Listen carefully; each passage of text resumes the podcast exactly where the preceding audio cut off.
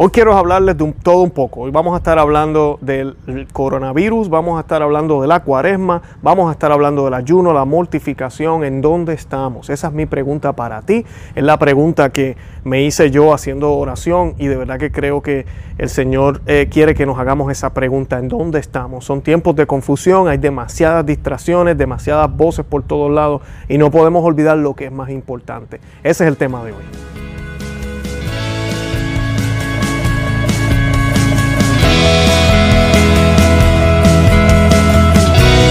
Bienvenidos a Conoce, Ama y Vive tu Fe. Este es el programa donde compartimos el Evangelio y profundizamos en las bellezas y riquezas de nuestra fe católica. Les habla su amigo y hermano Luis Román y quisiera recordarles que no podemos amar lo que no conocemos y que solo vivimos lo que amamos. Eh, hoy quiero hablarles de dónde estamos, ¿verdad? Como ustedes saben, estamos en cuaresma. Eh, se supone que estemos haciendo ayuno, mortificación, penitencia, leyendo las Sagradas Escrituras todos los días, haciendo el Santo Rosario, como les he dicho, todos los días. Yo propuse un reto aquí hace unas semanas, antes de que comenzara el cuaresma, de que hiciéramos eh, oración por el Papa, como siempre lo he pedido, y he dicho que hagamos el Santo Rosario por él, pero quise poner un reto aún mayor y mucha gente tal vez se escandalizaron cuando pedí que el ayuno que hiciéramos, también lo ofreciéramos por él ayunar por el Papa, ¿verdad? Qué controversial o tal vez qué innovador podría sonar, pero eso es nuestro deber como católicos. Debemos ayunar por el Santo Padre, debemos ayunar por los líderes de la iglesia, debemos ayunar por el clero, por los cardenales, por Benedicto XVI, por Papa Francisco, por todos los sacerdotes del mundo, por nuestros párrocos, por los seminaristas, por todo lo que está sucediendo en la iglesia. Como ustedes saben, la iglesia nos está, está siendo atacada por dentro y por fuera. Ha habido una infiltración horrible en la, en la en la teología católica y hemos visto cómo la iglesia en los últimos 60 años ha cambiado tan drásticamente que ya ahorita es prácticamente casi completamente distinta en cómo se hacen las cosas. Por ende, como oramos diferente, creemos diferente. Por eso el 70% de las personas no creen en la presencia real de la Eucaristía. La mayoría de los católicos no ayunan durante la cuaresma, solamente ayunan el miércoles de ceniza y el viernes de santo, el viernes de ¿verdad? santo como tal. Y y, se olvidan de que ¿verdad? deberíamos ayunar más veces eh, tradicionalmente era todos los días de cuaresma hasta el año 62, luego eso se cambió. Eh, yo no estoy diciendo que rompamos la ley, pero que tomemos en cuenta de que la ley no dice que no podemos hacer más. ¿okay? Eso siempre es lo que hemos promovido en este canal. La ley no dice que no podemos hacer más. Cuando digo la ley me refiero a la ley canónica, las escrituras también. No debemos hacer menos. Eso es el mínimo que nos propone la iglesia, ¿verdad? Hacer ayuno esos dos días. Si usted no hace eso, usted está en problema. Eh, pero usted puede hacer más. Y eso es lo que siempre soltamos a las personas aquí. No por rebeldía, sino por amor a Cristo y por amor a su iglesia, además de que nos va a santificar, nos va a ayudar a nosotros, para entonces no solo salvarnos nosotros, sino salvar a nuestros esposos, nuestras esposas, nuestros hijos, toda nuestra familia, nuestra comunidad, ¿verdad? Poder dar testimonio de la luz de Cristo, haciéndonos menos eh, y dejando que sea Él quien actúe en nosotros. Así que eh, de eso vamos a estar hablando hoy, vamos a hablar un poco de qué tenemos que hacer para no dejar que estas voces nos sigan distrayendo y qué es lo más importante en esta cuaresma tan, tan interesante que nos ha tocado vivir en este año. Pero antes de eso yo quisiera que hiciéramos una oración a la Santísima Virgen para que ella interceda por este programa, interceda por cada uno de los que está suscrito a este canal y que nos deje ver con claridad la presencia de su Hijo. Y esta oración la vamos a hacer en el nombre del Padre y del Hijo y del Espíritu Santo. Amén. Oración a María de San Alcemo. Oh bendita entre todas las mujeres que vences en pureza a los ángeles, que superas a los santos en piedad. Mi espíritu moribundo aspira a una mirada de tu gran benignidad, pero se avergüenza al espectro de tan hermoso brillo. Oh Señora mía, yo quisiera suplicarte que por una mirada de tu misericordia curases las llagas y úlceras de mis pecados, pero estoy confuso ante ti a causa de su infección y suciedad. Tengo vergüenza, oh Señora mía, de mostrarme a ti en mis impurezas tan horribles, por temor de que tú a tu vez tengas horror de mi de mí a causa de ellas. Y sin embargo, yo no puedo, desgraciado de mí, ser visto sin ellas. Entonces, ahora y siempre, oh dulce corazón de María, sé la salvación mía. Estas gracias espero alcanzar de vos, oh corazón amantísimo de mi madre, a fin de que pueda veros y gozar de Dios en vuestra compañía por toda la eternidad en el cielo. Amén. En el nombre del Padre y del Hijo y del Espíritu Santo. Amén. Bendito sea Dios. Bueno, como les mencionaba en unos videos anteriores, no hay mejor momento para ser católico que ahora. No tengan, esa, no tengan duda de eso. No hay mejor momento para ser católico que ahora.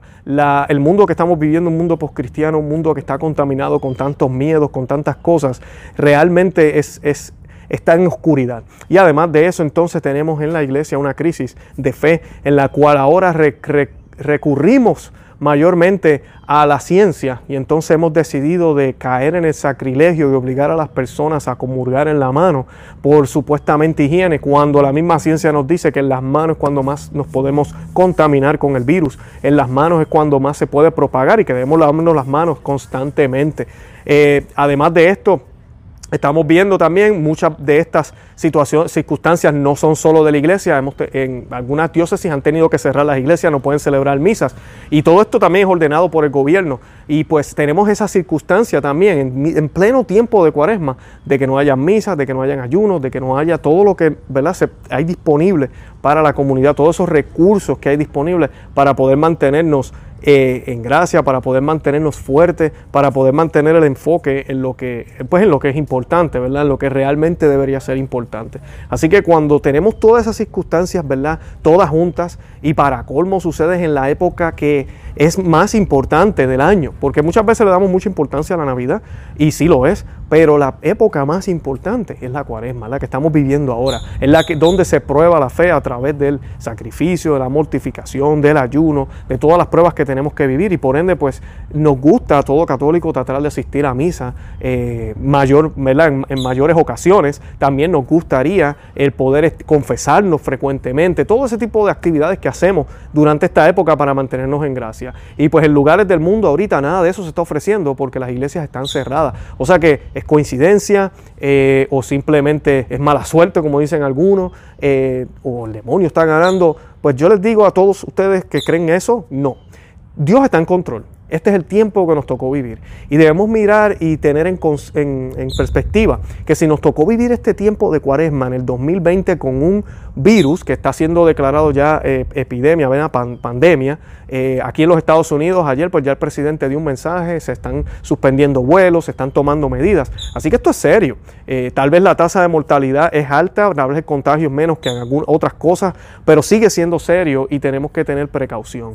Y por ende es un tiempo donde se están restringiendo cosas y nos tiene confundidos. Y mi llamado para ti, y, me hago eco de algunos sacerdotes y obispos, es que mantengamos los ojos y la vista puestas en el Señor, que imitemos a la Santísima Virgen, que imitemos a los apóstoles, que imitemos a todos los santos y mantengamos nuestra mirada en el Señor, que no nos desviemos de eso, eso es lo más importante. La cuaresma es para el Señor, para prepararnos para que cuando venga la Pascua, que va a venir con coronavirus o sin coronavirus, va a venir la Pascua, que estemos listos para recibirlo, que no sea solamente una sanación tal vez en el mundo en términos de salud, una sanación aquí en la tierra, sino que también sea una sanación espiritual. Y que ojalá pidámosle al Señor que la iglesia se fortalezca de esta experiencia, que salgamos fuertes de aquí. Yo sé que hay muchas personas con, una actitud un poco negativa con lo que está sucediendo, que piensan que no hay oportunidad de salir bien aquí, de que ya pues perdimos la, se nos fue el tren y está pasando lo que está pasando lamentablemente y pues ya esto se, se hundió. Hay personas que piensan ya que este es el fin del mundo. No es el fin del mundo pensemos, eh, estas son cosas que tienen que pasar. Y sí, estamos en tiempo de la apostasía, claro que sí, eso no hay duda. Pero no podemos pensar tan negativamente. El Señor va a triunfar, el corazón inmaculado de María va a triunfar. Nuestro trabajo es mantener la oración, hacer ayuno, mortificación y mantenernos enfocados en el Señor. No dejemos que todas estas voces nos distraigan y nos olvidemos de qué bonito es el tiempo de cuaresma, porque es un tiempo fuerte de sacrificio donde tenemos hambre, nos sentimos cansados, no dormimos bien, pero es un tiempo también hermoso. Es un tiempo hermoso, porque es el tiempo que nos prepara para entonces poder disfrutar la fiesta. Nos prepara para ese gran banquete que nos espera el día de Pascua, ¿verdad? En la, en la octava de Pascua ese tiempo de fiesta que nos espera, nos estamos preparando ahora. Así mismo va a ser cuando lleguemos a las glorias eternas, si el Señor nos los permite. Y así mismo va a ser. Tenemos que pasar por este sacrificio aquí en la tierra, ¿verdad? Primero hay que pasar por la tierra para poder ganarse el cielo. No olviden eso y mantengan su mirada ahí. Lo otro que les pido es, si usted está en lugares donde no han cerrado las iglesias, donde se están ofreciendo misas, asista a la iglesia, haga oración, hable con los sacerdotes para que se hagan eventos por todo lo que está sucediendo y que se hable de las realidades eternas. Que dejemos de estar pensando tanto en lo que está sucediendo aquí, sino lo que puede suceder después de aquí. Y por eso, teniendo eso en cuenta, entonces modificamos nuestras acciones aquí en la tierra porque entendemos lo que puede suceder después de aquí. Eso es bien importante. Y lo otro es que, por favor, si, si es un lugar que permiten recibir la comunión en la mano, mira, recíbela espiritualmente. Recibirla en la mano es sacrilegio. Es sacrilegio, no haga eso. Ya hicimos varios videos sobre esto, aunque se lo diga, mira, hágalo así, no, mira, usted lo puede recibir espiritual y usted no está en desobediencia. No haga ningún escándalo con el sacerdote, no les haga con cosas ni haga un espectáculo frente de todo el mundo. Yo los exhorto a que busquen otras parroquias que sí lo estén dando en la boca. Hay muchísimas parroquias en el mundo que lo están haciendo y hay lugares donde se hace la misa tradicional, el rito extraordinario o, el, o la forma extraordinaria, disculpen, y, o el rito tridentino, como se le llama, la misa tridentina, donde la rúbrica solo permite que se haga en la boca. Así que busque esos lugares, los hay, el que busca encuentra. Yo era así, yo vivo aquí en la Florida y mucha gente me dice, ¿y dónde tú vas a la misa? Porque no hacemos la búsqueda. Hay lugares, y aquí los hay en Florida y los hay en todas las partes del mundo. Hay que buscar y hay que hacer sacrificio. Puede ser que nos toque viajar 40 minutos, como me pasa a mí, a una hora, para poder llegar a la Santa Misa, pero lo hago con reverencia. El Señor lo tratamos con la dignidad que Él se merece porque es Dios presente. Pero si usted no consigue ningún lugar, usted no tiene automóvil, usted depende de alguien o no puede manejar o no puede llegar, tranquilo, tranquila, vaya a la parroquia que usted va, recíbalo espiritualmente. Hable con el sacerdote a ver si pues, puede hacer una excepción y hacer una misa pequeña con alguno de los miembros que lo quieran recibir en la boca o dejar, mira, una opción que yo vi que están haciendo algunos sacerdotes es que los que la quieren recibir en la boca los dejan para lo último, ¿ok? Y, todo el que la quiera recibir en la mano que la reciba primero. Escuché de eso, no estoy diciendo que eso está bien, lo ideal sería que toda la parroquia lo hiciera en la boca, pero ¿verdad? lamentablemente estamos en una iglesia donde se ha infiltrado tantas ideas que que a veces es difícil y eso hay que entenderlo, ¿verdad? No es culpa de usted ni culpa mía, es donde ha caído la iglesia, es la cruz que nos ha tocado vivir, que nos ha tocado ah, eh, vivir, ¿verdad? Pero no podemos hacernos cómplices de los que están en error, no podemos hacernos cómplices de los que están mal. Así que esa es mi asignación para ustedes y mantengamos la fe todo el tiempo, mantengamos la fe. La iglesia está ahí presente y siempre va a estar. Sus enseñanzas están ahí presentes y siempre lo va a estar. Yo les compartí un video recientemente sobre los concilios, lo que dicen los concilios sobre estas situaciones. También compartí otro video sobre qué hizo un Papa Santo en el pasado sobre estas situaciones. Tratemos de hacer lo mismo en nuestras comunidades, ¿ok?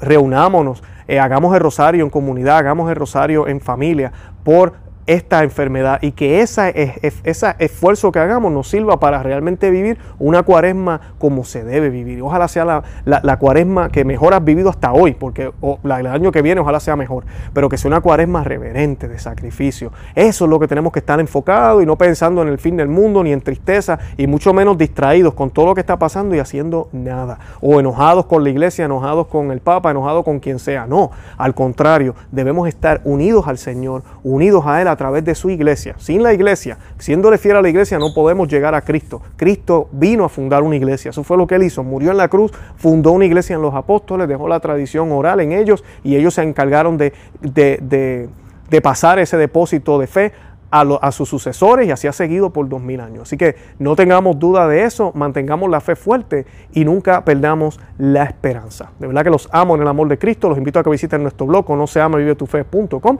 que se suscriban al canal aquí en YouTube, que le den me gusta, que le den thumbs up, que compartan el video y que le dejen saber a otras personas que existimos. También estamos en todos los medios sociales, Facebook, Instagram y Twitter.